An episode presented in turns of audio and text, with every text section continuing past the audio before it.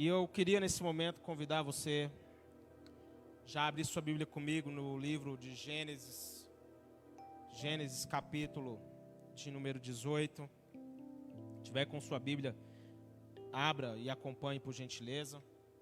Como eu falei, nós estamos ao vivo hoje no Facebook, no YouTube e também estamos no Instagram. Amém? Você pode escolher aí qual é a rede social que você preferir para nos acompanhar. Cremos que Deus falará conosco poderosamente nesse dia. Já tem falado e vai falar ainda mais em nome de Jesus. E no livro de Gênesis, capítulo de número 18, a partir do verso de número 16, eu quero ler apenas três versículos. Vai dizer assim: acompanhe. Quando os homens se levantaram para partir, avistaram lá embaixo Sodoma, e Abraão os acompanhou para despedir-se. Então o Senhor disse: Esconderei de Abraão o que estou para fazer? Abraão será o pai de uma nação grande e poderosa, e por meio dele todas as nações da terra serão abençoadas. Pois eu o escolhi para que ordene aos seus filhos e aos seus descendentes que se conservem no caminho do Senhor, fazendo o que é justo e direito para que o Senhor faça vir a Abraão o que lhe prometeu. Aqui nesse texto, Abraão havia recebido uma visita do anjo do Senhor, que muitos teólogos, a maioria dos, dessa, desse grupo, vai entender que é uma referência, uma tipificação do próprio Cristo no Antigo Testamento.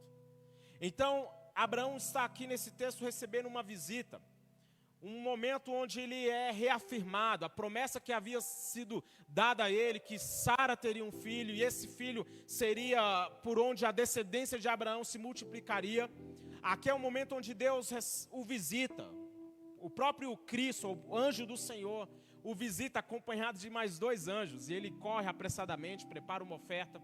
E quando essa visitação está para partir, o momento da visitação havia acabado. O anjo estava indo embora. Ele vai falar assim: Eu tenho algo para fazer. Eu tenho um juízo para executar. Só que eu não posso fazer isso sem antes falar com Abraão. Olha que texto fantástico. Olha que momento fantástico. E quem é Abraão para nós, senão a personificação de um homem de fé? A Bíblia diz que ele recebeu o título de pai da fé, pai de todos aqueles que creem amigo de Deus. Em 2 Crônicas, lá no capítulo 20, verso 7, vai dizer: Não és tu, nosso Deus, que expulsaste os habitantes dessa, dessa terra perante Israel, teu povo, e deste para sempre aos, seu descendente, aos descendentes do seu amigo Abraão. No livro de Isaías, no capítulo 41, o próprio Deus vai dizer: Você, porém, ó Israel, meu servo, meu servo, Jacó, a quem eu escolhi, vocês, descendentes de Abraão, meu amigo, eu os tirei dos confins da terra, de seus recantos mais distantes, e os chamei. Eu disse: Você é meu servo, eu escolhi, eu não o rejeitei. Nós vemos aqui que o próprio Deus chama Abraão de amigo. E Abraão, ele era um homem que sempre se movia em fé. Na verdade, Abraão, ele tem alguns episódios, claro, não vou citar todos, mas olhe seu, primeiramente o seu chamado pessoal quando Abraão sai do meio da sua parentela, sai do meio dos seus parentes e vai para uma terra que Deus ainda ia lhe mostrar. Eu já citei isso em outras oportunidades, mas o que Abraão fez, ninguém fazia. Abraão agiu de uma maneira tão inusitada. Por quê? Porque ninguém saía do meio da sua tribo, do seu grupo, para ir para um lugar assim, desbravar sozinho. Ninguém fazia o que ele fez. E ele sai, ele abandona o paganismo, ele abandona a crença que ele tinha em vários deuses para viver unicamente sobre a proteção de um único Deus. O que Abraão fez foi agir por fé. Em um outro momento, nós vemos a coragem dele em subir com seu filho, com o filho da promessa, com Isaac, para sacrificar ao Senhor, em obediência ao Senhor. É tão extraordinário, Abraão, que a Bíblia vai dizer assim que ele cria que Deus era poderoso o suficiente para ressuscitar Isaac dos mortos. Ele pensava: eu vou lá, eu vou entregar o meu filho, eu vou sacrificar, eu vou obedecer, mas lá no íntimo dele a Bíblia vai dizer que ele acreditava que Deus era poderoso o suficiente para ressuscitar o seu filho dos mortos. Olha a crença que esse homem tinha. Era um homem de fé. Então, nós vemos o momento em que Deus emite um juízo contra aquelas cidades, Sodoma e Gomorra. E elas faziam parte de duas de cinco cidades localizadas lá na planície ao sul do Mar Morto. O juízo, quando foi executado, aquela terra, a Bíblia diz que era como jardins do Senhor. Era com, olha que comparação, a terra era tão boa, tão fértil na época, que era comparada com o jardim do Éden, com o jardim do Senhor. Era um local bom para se viver, tanto que quando Ló se separa de Abraão, ele olha e vê essas planícies, ele vê o local, e a Bíblia fala lá no capítulo 13, no verso 10, que era como o jardim do Senhor, como a terra do Egito. Isso se deu antes do Senhor destruir Sodoma e Gomorra. Então aquelas cidades, porém, elas se tornam notórias, elas se tornam conhecidas por causa, por causa da perversidade delas, por causa do pecado que era grande diante de Deus. Para você ter uma ideia, meu querido e minha querida que está nos acompanhando, para os irmãos que estão aqui, até mesmo os anjos que foram enviados para retirar Ló e sua família daquela cidade, os homens da cidade tentaram atacar os anjos e violentá-los.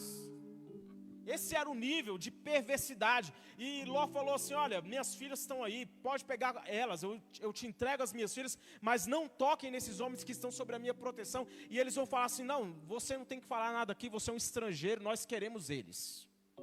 Olha o nível de perversidade que aqueles homens daquela cidade tinham. E nesse contexto, nós temos Abraão e a promessa de Deus para ele, que ele seria uma grande nação. Então Deus decide compartilhar com Abraão o que ele estava para fazer.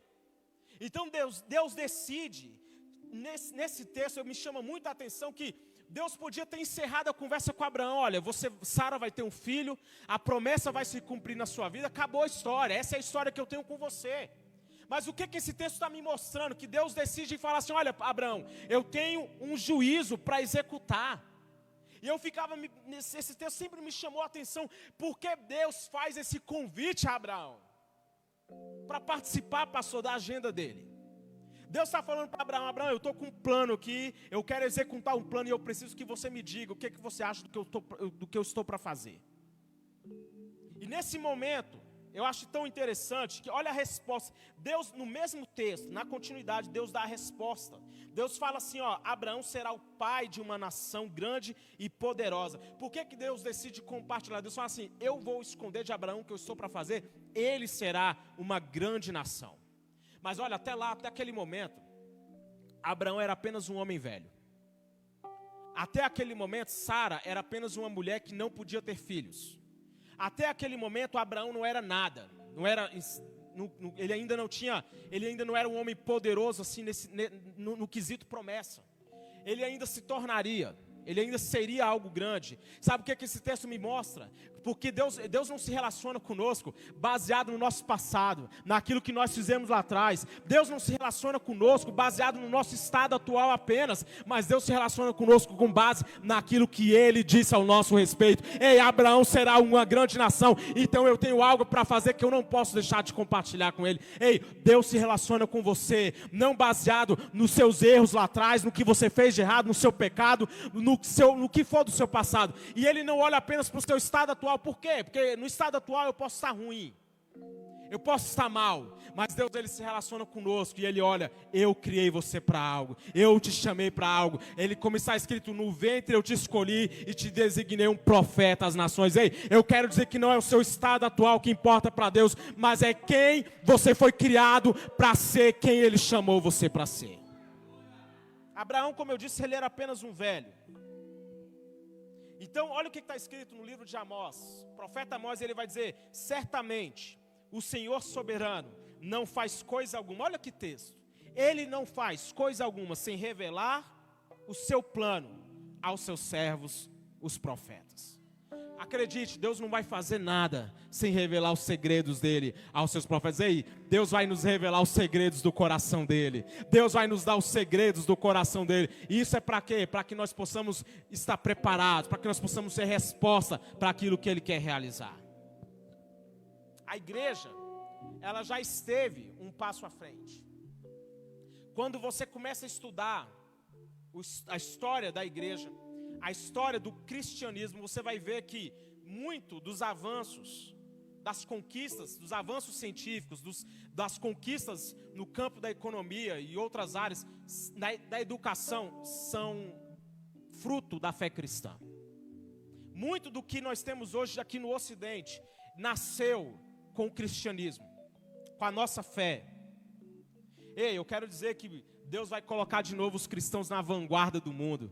Deus ainda vai colocar novamente, os, a igreja vai estar novamente um passo à frente. Nós, Deus vai levantar pessoas cristãos que vão negociar, nos, vão trabalhar nos seus negócios como se fosse para Deus, que vão ensinar como se fosse para Deus, que tudo o que fizer vai fazer como se fosse para Deus, vai educar seus filhos como se fosse para Deus. Eu acredito e profetizo em nome de Jesus que Deus vai nos colocar novamente num passo à frente. Nós vamos estar na vanguarda, nós vamos trazer as novas novidades, as respostas, aquilo que o mundo precisa, vai nas, nesse, nessa nova era. Acredite, querido, depois dessa pandemia, depois de todo esse caos que nós estamos vivendo, o mundo vai ser reinventado. O mundo não vai ser como era antes. E nós podemos esperar o pior, nós podemos pensar que o caos vai se estabelecer. Não, eu quero profetizar. Nós vamos colocar, vamos colocar o mundo no lugar, nós vamos colocar as coisas no eixo. A terra se encherá do conhecimento da glória do nosso Senhor. E isso vai acontecer através da minha vida, através da sua vida, através da igreja dele, através de homens e mulheres de Deus que vão se posicionar e vão ser resposta em nome de Jesus.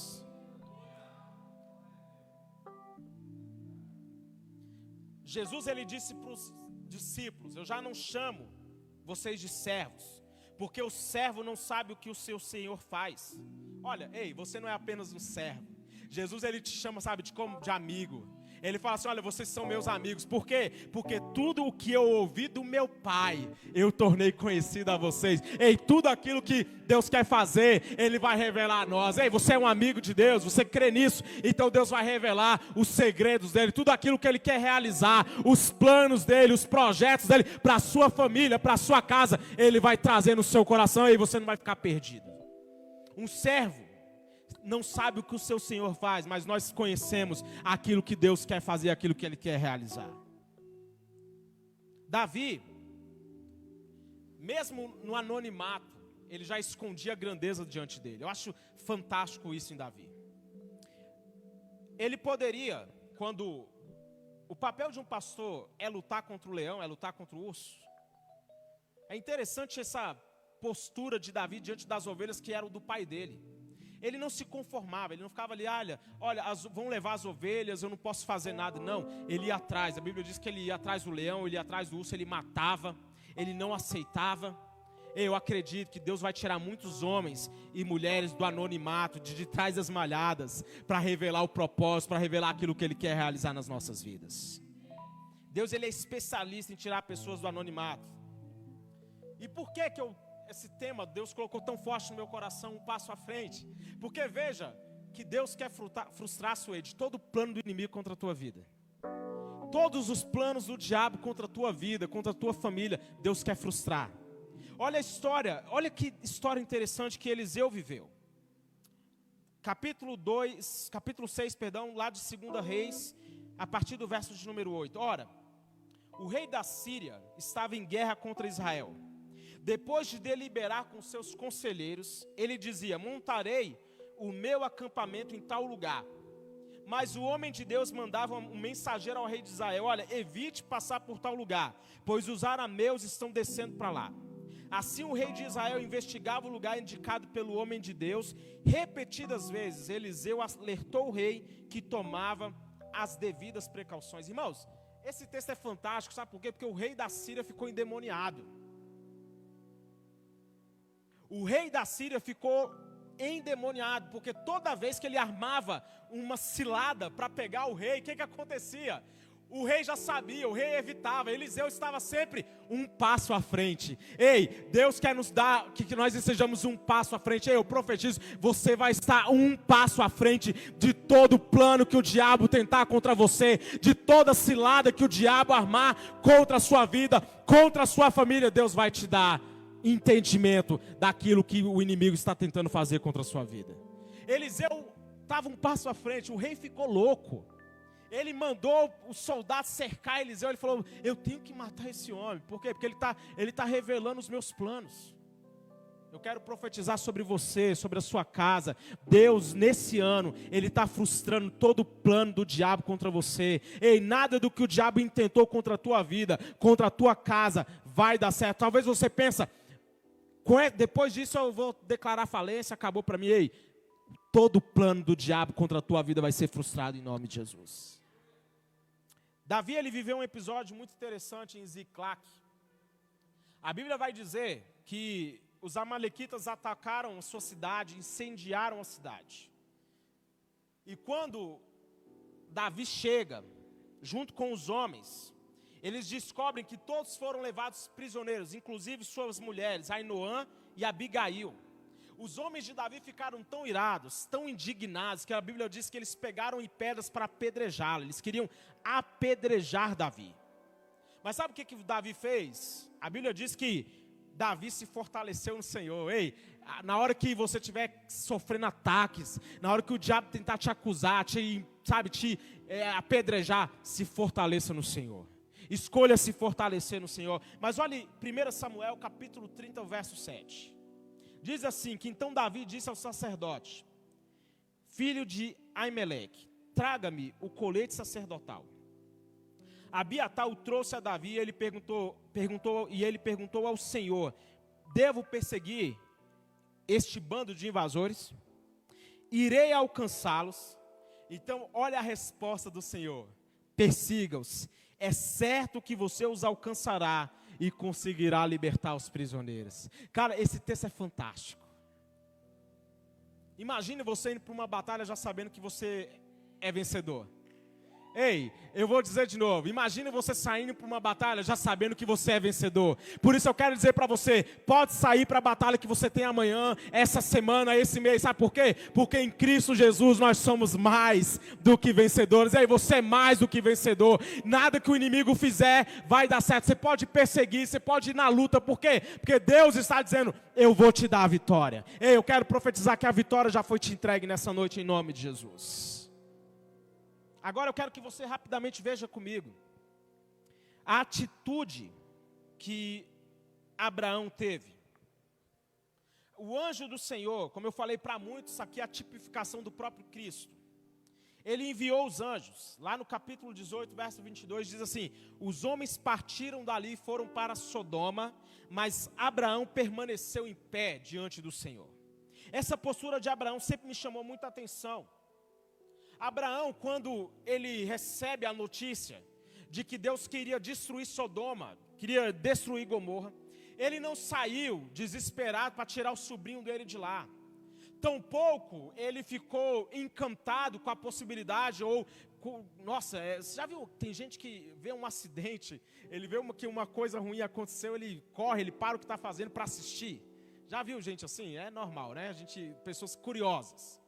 Mas da, é, é, Abraão ele não ficou curioso com o que aconteceu, ele não estava querendo apenas assistir, ver a destruição da cidade. A Bíblia vai falar que ele permaneceu em pé, ele se manteve diante de Deus. Sabe o que, que isso está me ensinando? Que no momento, tem momentos que eu preciso me manter na posição, eu preciso me manter diante de Deus.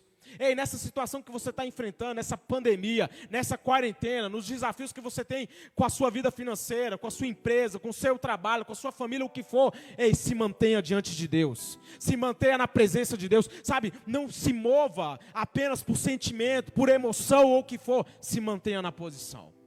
Abraão, ele manteve a sua posição, ele se manteve diante de Deus e ele se posiciona como um intercessor. No texto, eu não li ele todo, porque seria muito grande, ele vai dizer assim que, olha a pergunta, ele se aproxima do anjo, ele vai dizer assim, exterminarás o justo com o ímpio? E essa pergunta de Abraão, ela dá início a um dos momentos mais extraordinários na Bíblia. Porque ele começa, a, ele sabe, ele não se colocou como um espectador. E eu quero dizer para você, você que está nos assistindo, você que está nos acompanhando, ei, não seja apenas um espectador. Não fique apenas, sabe, esperando, achando ou pensando no que pode acontecer para a sua vida melhorar ou para as coisas começarem a andar para você. Ei, não seja um espectador. Sabe o que que Abraão fez? ele começou a entrar no embate, ele começou a interceder, ele começou a clamar. Ele disse assim: O Senhor exterminará o justo com o ímpio. Então ele começa, se tiver 50 justos, Deus fala: se tiver 50, eu não vou exterminar. Senhor, me permita. Olha o que ele, ele começa a, a. Parece, ele vai assim: Senhor, me permita tentar mais um pouco. Se tiver 40? Aí Deus, se tiver 40, eu não vou destruir Abraão. Aí ele vai insistindo, mas Senhor, e se tiver 30? E ele começa, sabe, a entrar em juízo com Deus, ele começa a, a interceder por aquele povo. Ei, nós precisamos ser voz, nós precisamos ser intercessores. Nós precisamos nesse tempo interceder, clamar, ser alguém que se coloca na brecha. No livro de Abacuque está escrito assim: Olha, eu ficarei no meu posto e tomarei posição sobre a muralha, aguardarei para ver o que ele me dirá e que resposta terei à minha queixa. E se posiciona. Não é hora de ficar, sabe, é, abandonando o lugar, abandonando o posto. Fala assim: Eu vou permanecer diante de Deus. Obrigado, pastora. Quem estiver aqui fala assim: Eu vou permanecer diante de Deus. Aleluia. Moisés foi um dos maiores intercessores da Bíblia. Quando Deus se ira com o povo, e não foi apenas em um episódio que isso aconteceu, olha o que, que Deus disse para Moisés: Eu vou destruir esse teu povo e vou fazer de ti uma grande nação. Olha o que Deus falou para Moisés. Então a Bíblia vai dizer: Moisés, porém, suplicou ao Senhor: Senhor, por que se acenderia a tua ira contra o teu povo? Que tiraste do Egito com grande poder e com forte mão, porque diriam os egípcios, foi com intenção maligna que ele os libertou. Arrependa-te do fogo da tua ira, tem piedade. Então ele começa a clamar, e a Bíblia vai falar assim: ó, e sucedeu que o Senhor se arrependeu do mal que ameaçara trazer sobre o seu povo. Moisés foi um homem capaz de mover a opinião de Deus. E eu fico vendo esses dias, sabe, tantos homens emitindo juízos. Sabe, juízos contra a nação, juízos contra o Brasil, juízos contra o governo, e fica só apenas decretando juízos, emitindo juízos. Ei, comece a clamar por arrependimento, comece a clamar por misericórdia, comece a ser um intercessor, comece a falar assim: Senhor, salva, Senhor, tem Amém ou não amém? Quantos estão me entendendo aqui hoje, em nome de Jesus? Ao invés de simplesmente ficarmos emitindo juízos, isso é, eu vejo constantemente pessoas que estão apenas emitindo juízos. Entenda, Sodoma e Gomorra foram destruídas, porque não havia nem dez, não haviam nem dez justos. Mas o que eu quero frisar aqui, o ponto é, o que eu faço diante dessas situações. A esposa de Ló, Ló se livrou, ele foi salvo. A esposa dele, ela não se manteve, ela estava tão presa à cultura, àquela cidade, que a Bíblia vai falar que ela ficou desejosa, olhando para trás. A Bíblia diz que ela se transformou numa estátua de sal.